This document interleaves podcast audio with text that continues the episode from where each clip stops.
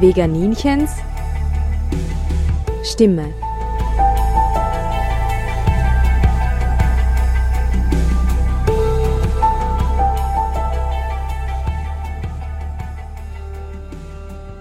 Hallo Welt, hier spricht das Veganinchen. Sonne wird jetzt wieder stärker, die Vögel sind unterwegs und auf Immobilien und Brautschau, die Insekten wachen wieder auf und auch die Amphibien. Und aus diesem Grund habe ich wieder eine naturwissenschaftliche Sendung beruflich aufgenommen, an der ich euch gerne teilhaben lassen möchte. Im Studio zu Gast ist Dr. Florian Glaser. Er ist Amphibienexperte und wir sprechen zunächst über die erstaunliche Evolution der Amphibien im Devon und Berm. Wie ist es eigentlich vonstatten gegangen, dass aus Wasserlebewesen mit Kiemen Landlebewesen mit Lunge und Beinen geworden sind? Die Evolution hat auch eine irrsinnige Vielfalt hervorgebracht mit den ausgefeiltesten Überlebensstrategien. Am Beispiel der Frösche erzähle ich euch, was da alles Besonderes zu finden ist. Wir lernen etwas über die Paarung, warum Frösche quaken, wie es möglich ist, dass sie so weit springen, dass es auch in der Welt der Amphibien eine Metamorphose vom Laich über Larven zum adulten Tier gibt, über die Winterstrategien, warum sie wandern, warum sie zurückwandern, wann das ist und wie man Froschloche, Schwanzloche und Blindwühlen unterscheidet. Alle Amphibien stehen auf der roten Liste, das bedeutet, sie sind gefährdet und brauchen eine besondere Beachtung, weil sie unter verschiedenen Gefahren leiden. Die größte Gefahr ist die Lebensraumbeschneidung durch Straßenbau, Besiedelung. Es gibt kaum mehr ursprüngliche Auen, in denen sie sich wohlfühlen und die sie brauchen. Noch dazu kommt ein mysteriöser Pilz, der Kytridpilz, der sich ausbreitet. Der Straßenverkehr ist ein großes Problem. Weideroste, was das ist, erkläre im Laufe der Sendung. Und Klimaveränderungen. Es geht ihnen nicht gut und es gibt einige Menschen, die Amphibien ehrenamtlich helfen, aber es benötigt noch viel mehr von ihnen. Jedes wachsame Auge ist wertvoll in der Landwirtschaft, im Verkehr, aber auch im eigenen Garten. Auch hier wieder die Bitte, den Garten ursprünglich zu lassen und nicht kahl zu scheren, mit den Augen eines Kleinlebewesen durch den Garten zu gehen, was kann für mich eine tödliche Falle werden und wo kann ich mich besonders wohlfühlen. Jede Beobachtung ist interessant und wertvoll und jede Maßnahme rettet Leben. Also jeder, der was macht, macht einen Unterschied. Und es gibt kaum Menschen, die Frösche, Salamander und Molche, glaube ich, nicht sympathisch finden, aber sie brauchen wirklich Hilfe, denn auch sie verschwinden leise.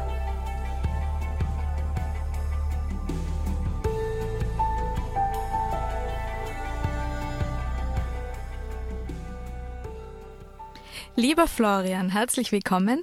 Magst du dich unseren Hörern und Hörerinnen bitte kurz vorstellen und wie es zu deiner Leidenschaft für die Amphibien gekommen ist? Ja, also ich bin der Florian Glaser. Ich bin Zoologe von meiner Ausbildung her und betreibe seit 20 Jahren ein Umweltbüro, in dem ich mich mit Amphibien, Reptilien, aber auch mit Ameisen beschäftige und natürlich auch mit allgemeiner Naturschutzplanung. Dazu bin ich ein Nebenerwerbslandwirt aber heute geht es um die Amphibien und warum mich Amphibien so faszinieren. Ich war schon immer viechernarisch und gerade Frösche und Molche haben mich besonders fasziniert. Und als ich sozusagen so als kleiner Bub meinen ersten Laubfrosch sozusagen in der Hand gehabt habe, war es um mich geschehen, sagen wir mal so. Kommen wir zur Evolution. Ich finde, das ist so interessant, dass man eine eigene Folge eigentlich draus machen könnte. Ich habe mir kurz ein paar Sätze rausgeschrieben. Die Amphibien stammen von frühen Quastenflossern ab und entwickelten sich vor 360 Millionen Jahren. Das war das Devon. Ihre Vorfahren waren Fische, sie waren die ersten Wirbeltiere, die an Land gingen. Also man muss sich das bildlich so vorstellen, dass da flache Meeresküsten waren mit sauerstoffarmem Wasser. Sie haben dann Lungen entwickelt und aus ihren muskulären, gelenkig gegliederten Flossen haben sich vier Laufbeine entwickelt, um über den schlammigen Boden zu kriechen und die gefallenen Bäume und ausgetrockneten Bereiche überwinden zu können.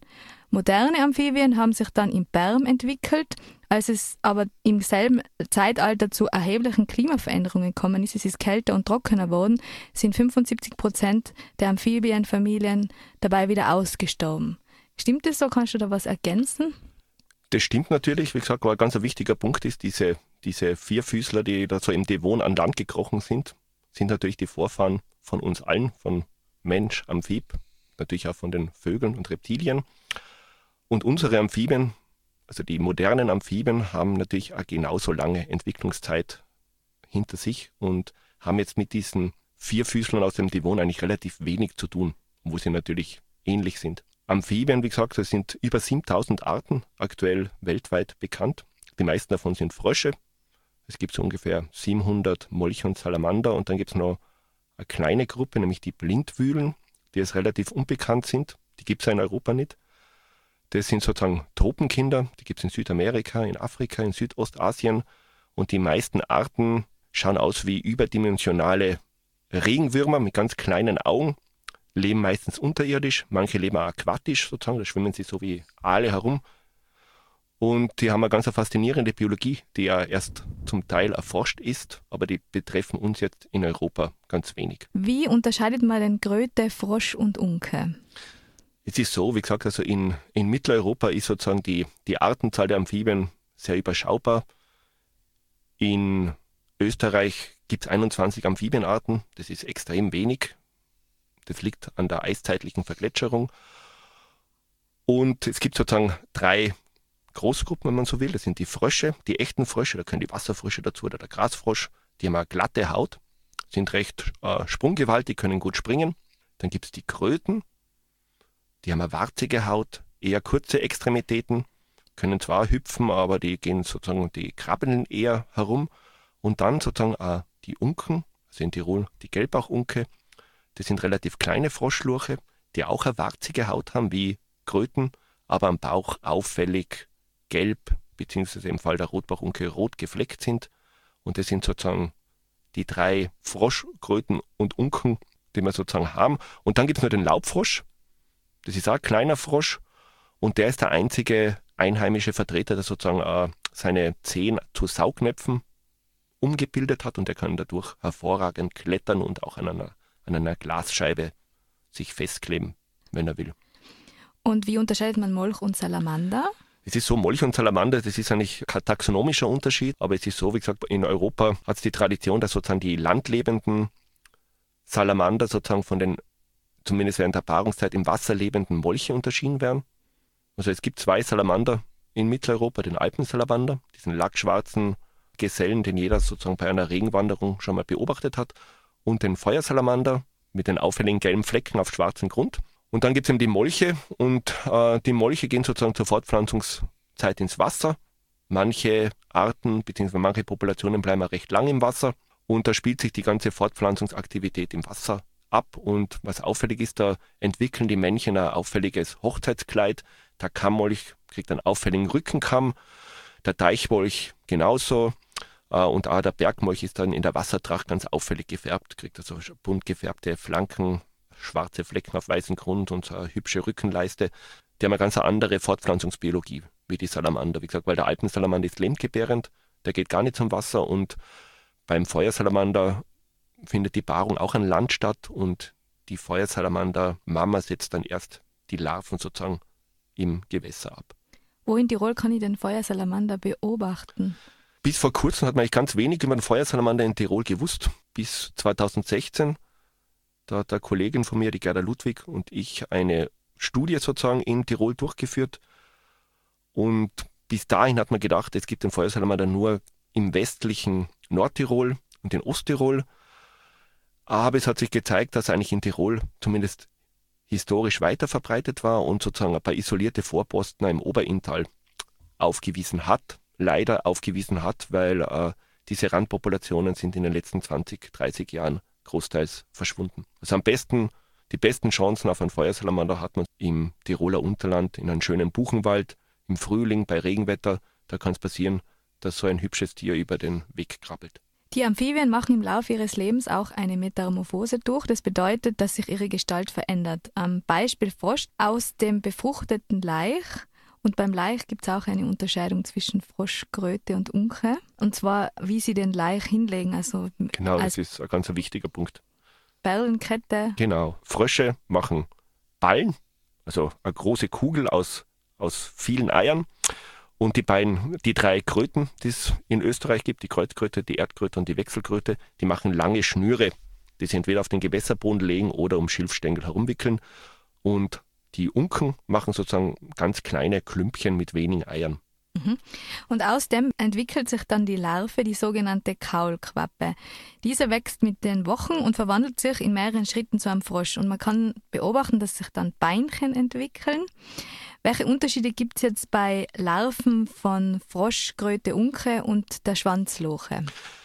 Fangen wir mit den Schwanzlochen an, weil das eigentlich ganz spannend ist. Ich habe ja schon kurz von den Salamandern gesprochen. Also der Alpensalamander, der kriegt eben zwei lebende Junge, alle drei bis vier Jahre. Feuersalamander kommen die Larven auch lebend auf die Welt sozusagen. Die werden sozusagen meistens in einem, im Quellbereich von einem Waldbach abgesetzt. Und die Molche, die legen einzelne Eier ab und die wickeln sie ganz sorgfältig in Wasserpflanzenblätter. Also die werden sozusagen richtig eingetütet, damit sie sozusagen vor Fressfeinden besser geschützt sind. Und dann schlüpfen eben aus dem Froschei oder aus dem Molchei Larven. Und beim Molch ist es so, dass die Molchlarve während der ganzen Entwicklungszeit ihre äußeren Kiemen behält. Die hat sozusagen so, so Federbüsche sozusagen links und rechts vom Kopf, mit denen sie atmet.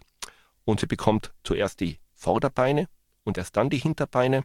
Und irgendwann, wenn sie groß genug ist, schrumpfen die Kiemen und der kleine Molch geht an Land. Und Molche sind Fleischfresser, also die, die fangen sofort mit der Jagd an und fressen Wasserflöhe und Mückenlarven und anderes kleine Getier während jetzt die Kaulquappe ein Vegetarier ist, zumindest am Anfang. Also die raspeln mit ihren Hornzähnen Algenbelege und Kleinlebewesen ab.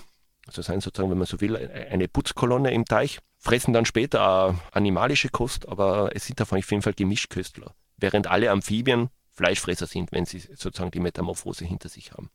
Und die Kaulquappe bekommt zuerst ihre Hinterbeine und dann die Vorderbeine, dann wird der Schwanz rückgebildet und das kleine Froscherl oder die kleine Kröte kann an Land steigen.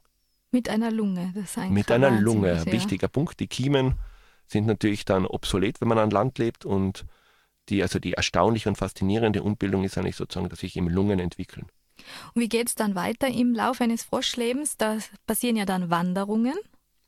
Genau, so ein kleiner Frosch, wenn man jetzt so eine kleine Erdkröte hernimmt, die ist vielleicht so fingernagelgroß, vielleicht einen Zentimeter, die muss fressen und wachsen. Also die wachsen relativ rasch, aber trotzdem brauchen fast alle heimischen Arten zwei bis drei Jahre, in Hochgebirgslagen noch viel länger, bis sie sozusagen geschlechtsreif sind. Das heißt, die meisten Arten, auch Molche, leben sozusagen in, ihrer, in dieser Jugendphase an Land. Also die brauchen intakte Landlebensräume, um sozusagen äh, zu einem erwachsenen Amphib heranzuwachsen. Wenn sie dann geschlechtsreif sind, dann müssen sie wieder ans Wasser, um ihre Eier abzulegen und das passiert meistens so, dass sie je nach Art, entweder im zeitigen Frühjahr oder im späteren Frühjahr sozusagen von ihrem Landlebensraum zum Wasser wandern, dort leichen und dann wieder zurückwandern. Das heißt also, gerade Erdkröte, Grasfrosch, Grasfrosch, Bergmolch, also die häufigsten Arten eigentlich in Tirol, die verbringen einen Großteil ihrer Lebenszeit auch in der Adultphase an Land. Es gibt natürlich auch Arten, die enger ans, ans Wasser gebunden sind, zum Beispiel die Unken oder die Wasserfrösche. Da ist es so, dass die zum Teil manche Wasserfroscharten und, und alle Unken sozusagen zur Überwinterung vom Gewässer abwandern und dann im Frühling wieder anwandern. Und diese Wanderungen sind natürlich ein Problem, weil unsere Landschaft, gerade im Alpenraum, ist extrem zerschnitten durch Straßen, durch Siedlungsgebiete und jedes Jahr müssen die Amphibien einen gewaltigen Obolus zahlen, im Zuge ihrer Wanderungen und sehr viele Tiere werden überfahren, was ein Problem für sehr viele Populationen ist. Zu welchen Zeiten muss ich denn besonders aufpassen? Was ich zum Beispiel beobachtet habe beim Wandern im August, bei Bergseen sind immer viele Froschdinis unterwegs und da kann man das, den, das Ufer fast gar nicht betreten. Da muss man ganz besonders aufpassen. Aber wann muss man auch im Straßenverkehr aufpassen? Ganz ein wichtiger Punkt. Auf der Straße wandern Amphibien meistens in der Nacht und wenn es regnet. Das heißt, bei Regenwetter steigt die Wahrscheinlichkeit, dass man so bewusst oder unbewusst Amphibien überfährt. Also gerade diese Jungtierwanderung, die du erwähnt hast, also nach der Metamorphose, müssen diese Jungtiere natürlich auch abwandern. Die müssen sich neue Landlebensräume suchen und äh, so kleine Hüpferlinge, die über die Straße springen, die fallen gar nicht auf. Und für so kleine Amphibien sind größere Straßen allein schon eine, eine mikroklimatische Barriere, die schwer zu überwinden mhm. ist. Und von Jahreszeit her, also kann man sagen, ungefähr nach also, dem Winter? Also, im, äh, wie gesagt, also in, in, im, im Talboden, da entwickeln sich, also da gehen die kleinen Grasfrisch und kleinen Erdkröten frühestens Ende Mai meistens im Juni an Land, Bergmolche ein bisschen später und in den Hochgebirgslagen, wo die Laichzeit natürlich erst nach der Schneeschmelze stattfindet, da verschiebt sich sozusagen die Metamorphose nach hinten. Mhm. Ein ganz wichtiger Punkt, wie gesagt, die Anwanderung, die ist oft sozusagen geblockt, während die Rückwanderung, die natürlich genauso wichtig ist, auch von den Adulten über, über einen längeren Zeitraum sich hinzieht. Also mhm. im Grunde rund um Amphibiengewässer ist über die ganze Vegetationsperiode mit Wanderbewegungen zu rechnen, je nach dem Artenspektrum, das dort auftritt. Mhm. Dann eine ganz einfache Frage, die aber trotzdem sehr interessant ist. Warum quaken Frösche und was hat es mit Paarung zu tun? Warum quaken Frösche? Das ist eine gute Frage. Einerseits einmal, um die Froschdamen anzulocken. Wenn man sich das vorstellt, wenn man da in, im Wald sitzt und äh, man weiß eigentlich vielleicht gar nicht genau, wo der Dümpel ist, dann ist es ganz wichtig, dass sich sozusagen die, die Froschmännchen auf sich aufmerksam machen. Und eine weitere wichtige, wichtige Funktion ist natürlich den Konkurrenten, den anderen Froschmännern mitzuteilen, halt, das ist mein Revier. Bitte Abstand halten. Paarungsrufe und Revierrufe. Es gibt aber, wie gesagt, es gibt da Befreiungsrufe zum Beispiel, wie gesagt, wenn, wenn Erdkröten sich zum Beispiel im Gewässer treffen, dann passiert sozusagen in der Hitze des Gefechts manchmal, dass ein Männchen irrtümlich ein Erdkrötenmännchen klammert und das macht dann mit Befreiungsrufen äh, auf diesen Irrtum aufmerksam. Also, also es ist ein Kommunikationsmittel, das Quaken. Die, was, das machen Sie mit der Schallblase? Genau, die Schallblasen sind, sind für die Entstehung dieses Rufs verantwortlich. Es gibt innere Schallblasen, die sind relativ leise, das hat zum Beispiel die Erdkröte. Und äußere Schallblasen, die sehr laut sind, zum Beispiel der lauteste einheimische Frosch, das ist der Laubfrosch, der da eine gewaltige, einfache Schallblase am Mundboden sozusagen und die wird ausgestülpt und bei der Entleerung entsteht durch den Luftzug dieser, der laute Quackton. Bei uns stellt sich ja die Frage nach der Überwinterung bei der Kälte. Wie machen das Amphibien? Amphibien sind wechselwarm, also die haben immer die Außentemperatur ist sozusagen auch die Körpertemperatur. Das heißt, im Winter ist, ist irgendwann einmal Schluss und alle Amphibien haben sozusagen eine Winterruhe. Die meisten Arten überwintern an Land in frostfreien Verstecken im Bodenraum, aber einige Arten überwintern im Wasser. Zum Beispiel der Grasfrosch, der eigentlich die meiste Zeit seines Lebens an Land verbringt, der wandert im Winter an, meistens an Fließgewässer und überwintert dort. Das war eigentlich, äh, zumindest in Tirol, hat man gedacht, dass die meisten auch an Land überwintern, aber meine Kollegin Gerda Ludwig hat da im Rahmen von ihrer Doktorarbeit nachgewiesen, dass sowohl Populationen im Tal als auch im Gebirge zum Großteil in Fließgewässern überwintern. Auch Wasserfrösche, nicht alle Arten, aber zum Beispiel der Seefrosch überwintern aquatisch, also im Wasser.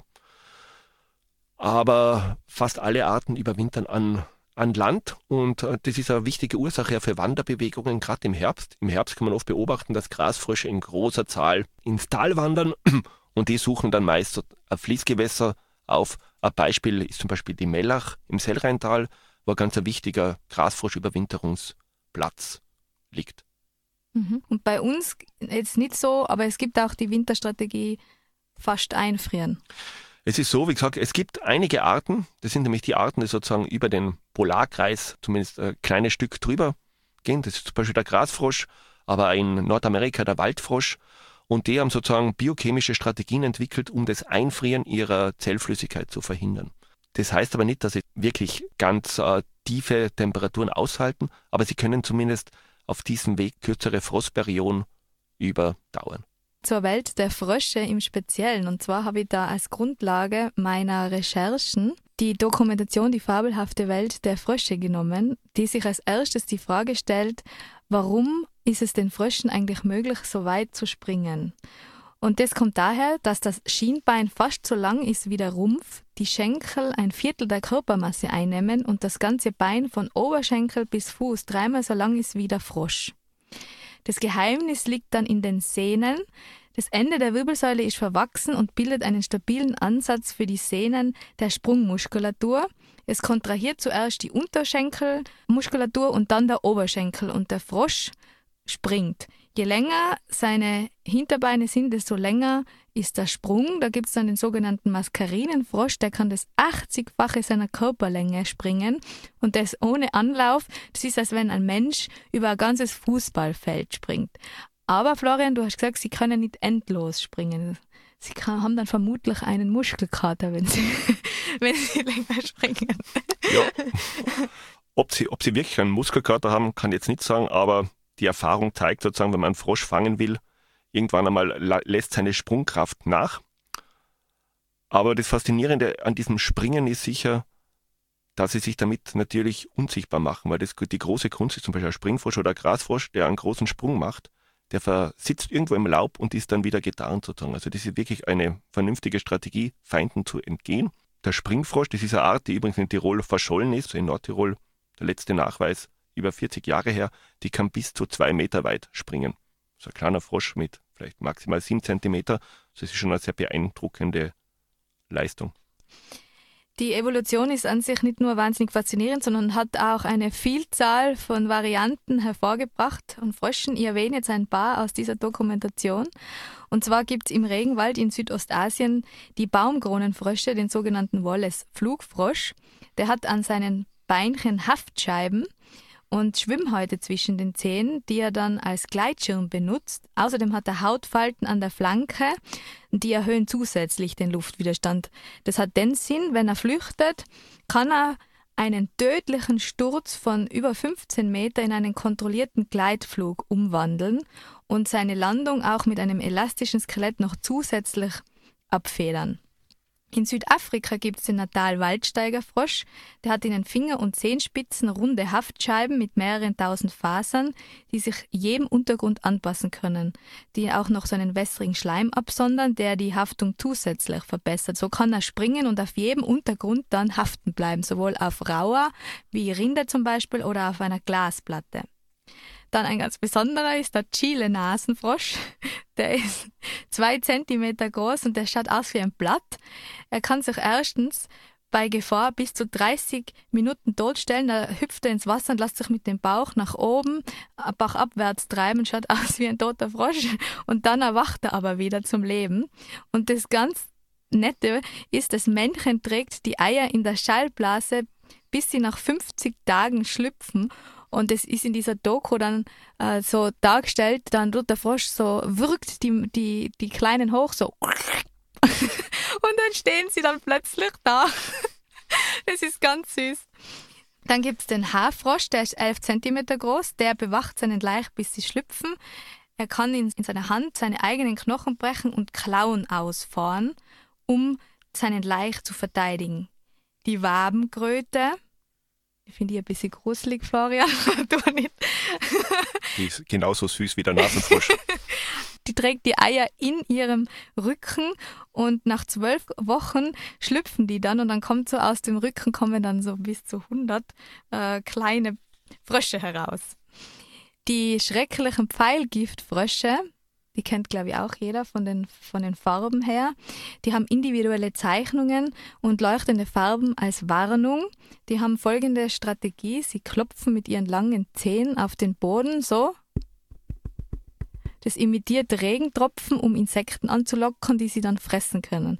Und die sind deswegen giftig, weil sie sich von Insekten ernähren, die sich wiederum von giftigen Pflanzen ernähren.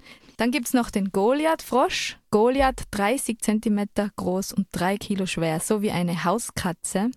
Er hat Augen, die so groß sind wie unsere und Hände, die so groß sind wie unsere.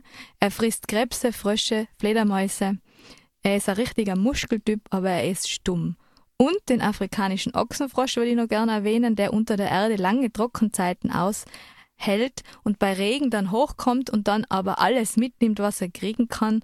Er hat sehr starke Kiefer, die ermöglichen ihm auch, dass er Nagetiere frisst, kleine und Reptilien und sogar Vögel. Aber auch bei uns gibt es interessante Arten. Ja, also unsere Frösche können vielleicht nicht ganz mit diesen äh, faszinierenden Fortpflanzungsstrategien vom Nasenfrosch mithalten, aber nichtsdestotrotz machen sie coole Sachen. Und zwar ist es zwar so, dass die Arten, in Österreich vorkommen, im Grunde alle das Gleiche machen. Also alle Frösche legen ihre Eier sozusagen in ein Gewässer ab. Aber es gibt eine brutpflegende Art in Europa, nämlich die Geburtshelferkröte. Und da wickelt sich, da findet erst einmal die Paarung an Land statt, was sehr abenteuerlich ist für einen Frosch. Und das Männchen, also der Geburtshelferkrötenpapa, wickelt sich die Laichschnüre um die Hinterbeine und trägt sie wochenlang mit sich herum, bis die Larven schlupfbereit sind und dann geht er mit ihnen zum nächsten Gewässer und entlässt da die die Kaulquappen. Und dann der Alpensalamander, den ich schon erwähnt habe, ein besonderer Liebling, der lebende Junge zur Welt bringt. Also ganz eine interessante Strategie unter Anpassung ans Hochgebirge. Aber auch mit Farben gibt es bei uns was, den Moorfrosch. Ja, genau. Also wie gesagt, also es sind nicht nur die Pfeilgiftfrösche bunt, also auch unsere Frösche sind sehr farbenprächtig. Also das Highlight ist sicher der Moorfrosch. Das ist so ein, eigentlich ein brauner Frosch, der sozusagen in Ostösterreich, in, Au, in Aue-Landschaften vorkommt und in Überschwemmungsgebieten. Und da werden die Männchen während der Paarungszeit wirklich knatschhimmelblau. Also die sind wirklich, das ist, wenn man das mal gesehen hat, das ist extrem faszinierend. Allerdings nur ganz kurze Zeit, nur während der Paarungsphase und da ist die blaue Farbe natürlich ein Kommunikationsmittel und dient dem der Fortpflanzung. Einer unserer Wasserfrösche, nämlich der kleine Wasserfrosch, Belophylax lesone, da werden die Männchen während der Paarungszeit zitronengelb, also die sind richtig knatschgelb, so im Mai, Juni in den Gewässern aktiv sind. Kann man das auch sagen, je gelber, desto beliebter, so wie bei den Vögeln zum Beispiel? Das ist durchaus möglich, obwohl der es nicht genau weiß, ob es da Untersuchungen dazu gibt. Danke sehr. Jetzt kommen wir zu einem Thema, das uns allen sehr wichtig ist, nämlich, dass es den Amphibien nicht gut geht in Tirol und äh, weltweit, weil sie an verschiedenen Gefahren leiden. Ja, das, das ist leider so. Wie gesagt, die Amphibienbestände sind nicht nur in Tirol, aber auch in Tirol sehr stark zurückgegangen. Also auch die häufigen Arten wie Bergmolch, Grasfrosch und Erdkröte, die haben vor allem im Inntalboden, aber in den intensiver genutzten Seitentälern, zum Beispiel im Zillertal, aber im Ötztal, extreme Bestandeseinbußen hinnehmen müssen. Anspruchsvollere Arten wie Laubfrosch, sogar die Wasserfrösche, die im Inntal sozusagen äh, fast völlig verschwunden sind. Aber da ein gutes Beispiel ist sicher Laubfrosch, Wechselkröte und Gelbbachunke im Inntal, die sind da extrem stark zurückgegangen. Laubfrosch ist nur mehr Hand, Handvoll isolierte Populationen. Ein Riesenproblem. Das sind gerade die Arten, die so an tiefere Lagen angewiesen sind, die sozusagen nicht ins Hochgebirge ausweichen können, wie jetzt Grasfrosch, Erdkröte und Bergmolch, sondern nur in, in den tieferen und mittleren Lagen vorkommen. Die haben ganz furchtbare Bestandeseinbrüche erlebt. Also stehen alle auf der roten Liste? Alle Amphibien stehen in Österreich auf der roten Liste. Alle sind geschützt. Man darf sie ja nicht fangen, ihre Lebensräume nicht zerstören.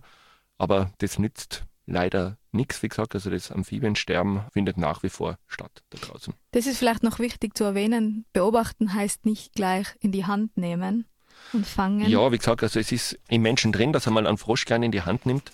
Aber es ist für den Frosch eigentlich eher unangenehm, muss man sagen. Wie gesagt, er hat eine weiche, empfindliche Haut und schauen tut man mit den Augen ein Vogelbeobachter fängt ja seine Beobachtungsobjekte auch nicht ein.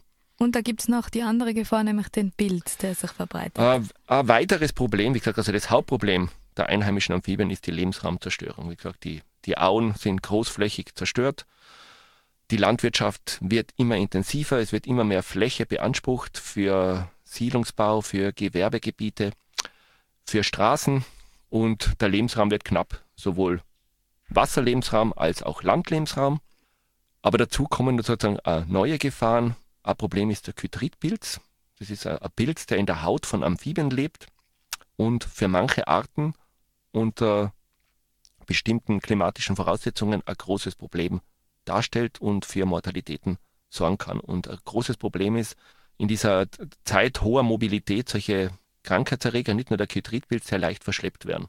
Deswegen ganz wichtig, man soll sozusagen nach dem Südostasien-Urlaub nicht mit denselben Gummistiefeln dann sozusagen Exkursionen in Tirol durchführen. Und auch wenn man sich mehrere Gewässer anschaut, ist es eigentlich empfehlenswert, Stiefel zu wechseln. Das gilt vor allem für Leute, die sich berufsmäßig als Herpetologen mit Freilanderhebungen beschäftigen. Und da ist es eigentlich Usus, dass die Ausrüstungsgegenstände desinfiziert sein werden, wenn man neue Standorte aufsucht, weil man natürlich nichts verschleppen will. Und natürlich auch nicht Frösche entnehmen und woanders wieder. Das ist ganz wichtig, wie gesagt, das ist erstens einmal illegal.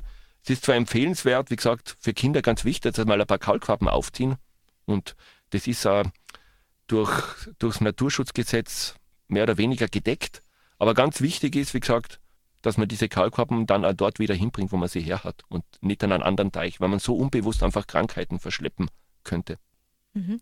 Kommen wir mal zum Straßenverkehr, das ist ein großes Thema. Da nehmen wir anstelle von vielen Orten die Sellrhein Bundesstraße, die du ja auch kartiert hast 2011. und wo wir an dieser Stelle den Toni Kuhn erwähnen, der mit seiner Frau Waltraud ehrenamtlich seit vielen Jahren dort Amphibien schützt und ihnen hilft, indem das Land Tirol an den Seiten Zäune aufgestellt hat, an denen sich die Amphibien entlang handeln, dort dann in Kübel hineinfallen, die der Toni zweimal am Tag leert, indem er sie über die Straße bringt und im Wald aussetzt, wo die Amphibien dann ungestört zum Naturdenkmal Wirtsee weiterwandern können. Es ist aber auch keine Dauerlösung, Florian. Was kann man da noch machen? Was wird gehofft? Ja, wie gesagt, was, was sicher einmal äh, ein großes Problem ist, dass solche mobilen Hilfen, also diese so temporäre Maßnahmen natürlich äh, schon was bringen, weil einfach weniger Individuen überfahren werden. Aber wichtig ist es eigentlich sozusagen auch die Rückwanderung und die Jungtierwanderung in den Griff zu kriegen. Und das funktioniert leider nur mit permanenten Maßnahmen, das heißt mit Untertunnelungen und permanenten Leiteinrichtungen. Die haben einen großen Nachteil oder mehrere Nachteile. Sie sind relativ teuer. Sie sind schwierig zu bauen. Wie gesagt, man braucht relativ gute Vorplanung und eine Detailausführung, dass sie ja funktionieren. Es zeigt sich, dass sie durchaus funktionieren, wenn sie funktionieren. Und da profitieren dann natürlich nicht nur Amphibien davon, sondern auch andere Kleintiere, die durch diese Durchlässe durchwandern können.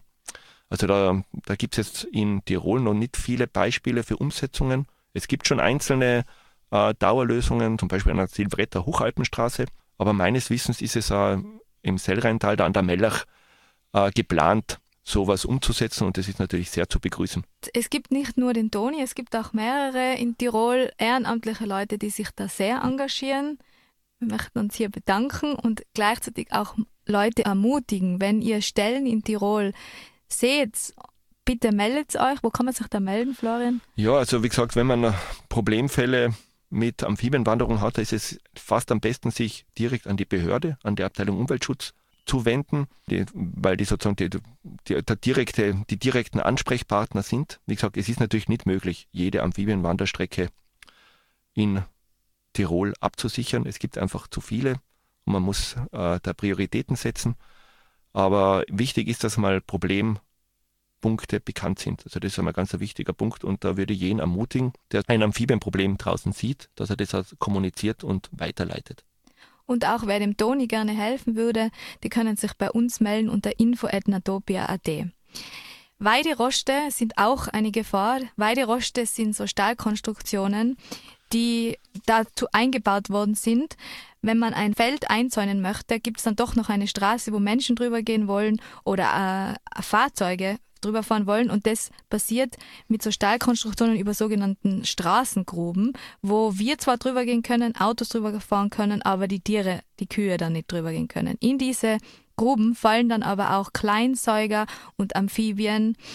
Das ist eine Todesfalle. Manche sind dann auch mit äh, Wasser komplett gefüllt, dann ertrinken sie sofort und sonst bleiben sie dort drin und äh, verhungern und verdursten qualvoll auch Mäuse oder Eichhörnchen. Dazu ist zu sagen, dass jeder Schacht auch im eigenen Garten eine Todesfalle sein kann für solche Tiere. Wem sowas beim Wandern auffällt, bitte oft genau schauen, ob da Fröschlein drin sitzen. Oft sitzen sie in den Spalten und kommen nicht mehr raus. Man kann als erste Hilfe ein Brett reinschieben oder eine Zaunlatte als Ausstiegshilfe. Aber auf lange Dauer kann man die, die Koordinaten an das Land Tirol schicken.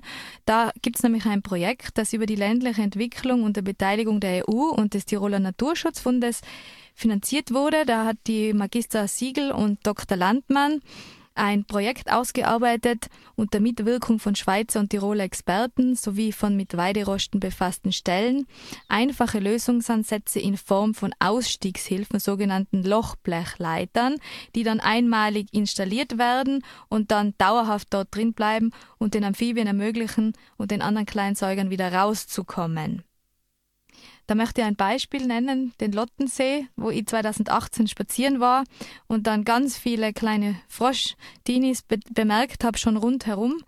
Dann in den Weiderost reingeschaut habe und das habe ich dann so 40 oder so gesehen, habe das gemeldet. Da hat sich dann der Harry Pittracher sofort rückgemeldet und auch du, Florian.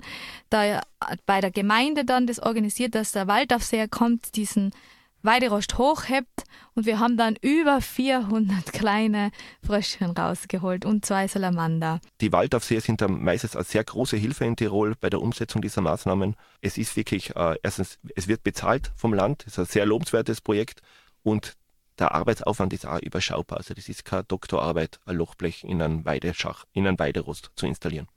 Welche Gefahren habe ich jetzt noch nicht erwähnt? Also wir hatten mal den Lebensraumverlust. Wir hatten die, die Problematik der Lebensraumzerschneidung, also Verkehrstod auf den Straßen. Wir haben sozusagen das Problem, dass Krankheiten verschleppt werden. Wir haben das Problem mit Fischbesatz, also eigentlich mit Fischentsorgung. Also das ist kein Besatz, sondern einfach Aussetzen von Haustieren eigentlich. Und äh, ein weiterer Punkt ist langfristig natürlich sind klimatische Veränderungen. Die werden jetzt vor allem Arten betreffen, die sozusagen an kühlere Temperaturen angepasst sind. Es könnte den Alpensalamander betreffen. Soweit wir wissen, ist das jetzt noch Zukunftsmusik, aber mit dem ist zu rechnen. Was ein ganz ein wesentlicher Punkt ist, der sozusagen zur Lebensraumverschlechterungen beiträgt, das ist Biozideinsatz. Amphibien sind durch ihre durchlässige Haut gegen alle möglichen Herbizide, Insektizide, Fungizide extrem empfindlich. Aber wenn sie nicht sofort sterben, hat es ganz starke Auswirkungen sozusagen auf, ihren, auf ihre Fitness. Und deswegen appelliere ich an alle Privatgartenbesitzer, auf Chemikalien im eigenen Garten zumindest zu verzichten. Und, und auch, ich bin ja selber Landwirt und ich würde die Landwirte bitten, sich wirklich zu überlegen, ob die Kultur einen Spritzmitteleinsatz erfordert.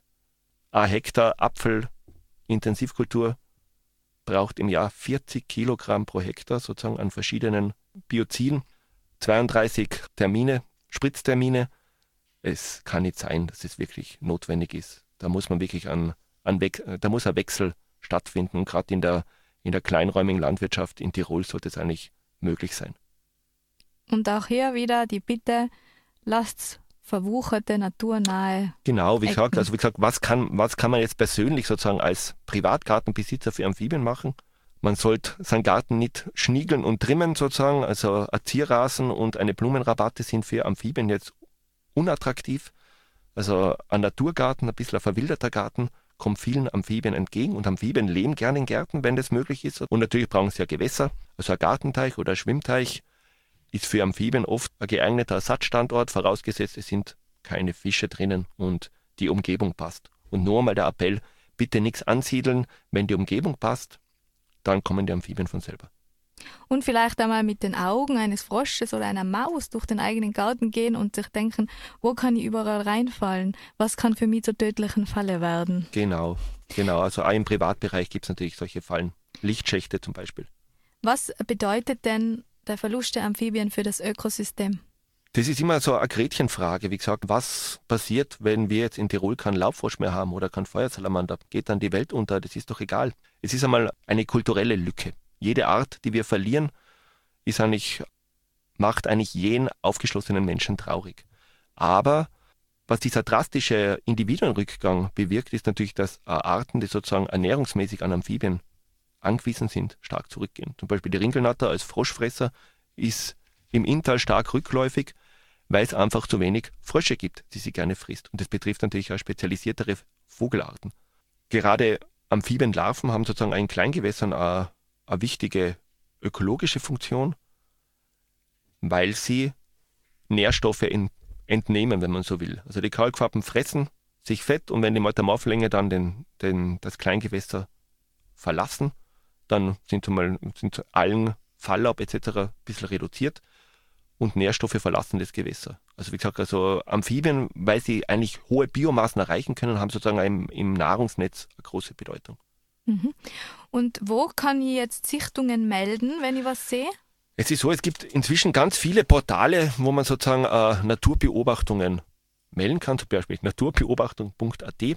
Wir haben in Tirol eine kleine Arbeitsgruppe an den Tiroler Landesmuseen, die sich sozusagen mit der Verbreitung von Amphibien, aber auch Reptilien beschäftigt. Die Herpetologische Arbeitsgemeinschaft an den Landesmuseen, die ist gleichzeitig die Regionalgruppe von der Österreichischen Gesellschaft für Herpetologie. Herpetologie ist sozusagen die Wissenschaft der Amphibien und Reptilien. Für uns ist es toll, sozusagen, äh, wenn man per E-Mail Beobachtungen meldet. Und es gibt keine uninteressanten Beobachtungen von Amphibien und Reptilien. Also die häufigen Arten sind oft äh, erstaunlicherweise sehr schlecht dokumentiert. Und es gibt natürlich auch ein Portal, wo man sozusagen Amphibienbeobachtungen melden kann, nämlich www.herpetofauna.at. Da kann man Beobachtungen eingeben und diese Beobachtungen können wir dann auch sofort nutzen. Vielen Dank. Die Stunde ist jetzt leider schon vorbei. Vielleicht ein Schlusswort. Wie gesagt, es ist irgendwie, irgendwie extrem traurig, dass wir es in Mitteleuropa nicht schaffen, sozusagen uh, unsere Amphibien so zu schützen, dass alle Arten in zufriedenstellenden Populationen auftreten. Wir delegieren das gern nach Afrika, die sollen den afrikanischen Elefanten schützen. Und bei den Amphibien schaffen wir es nicht, obwohl ihre Ansprüche eigentlich überschaubar sind. Und das wäre nicht möglich. Und ich hoffe eigentlich, dass sich vielleicht mehr Privatleute im Amphibienschutz engagieren würden. Das wäre toll. Ich verabschiede mich, bleibt alle naturbegeistert, wachsam und achtsam. Eure Christina.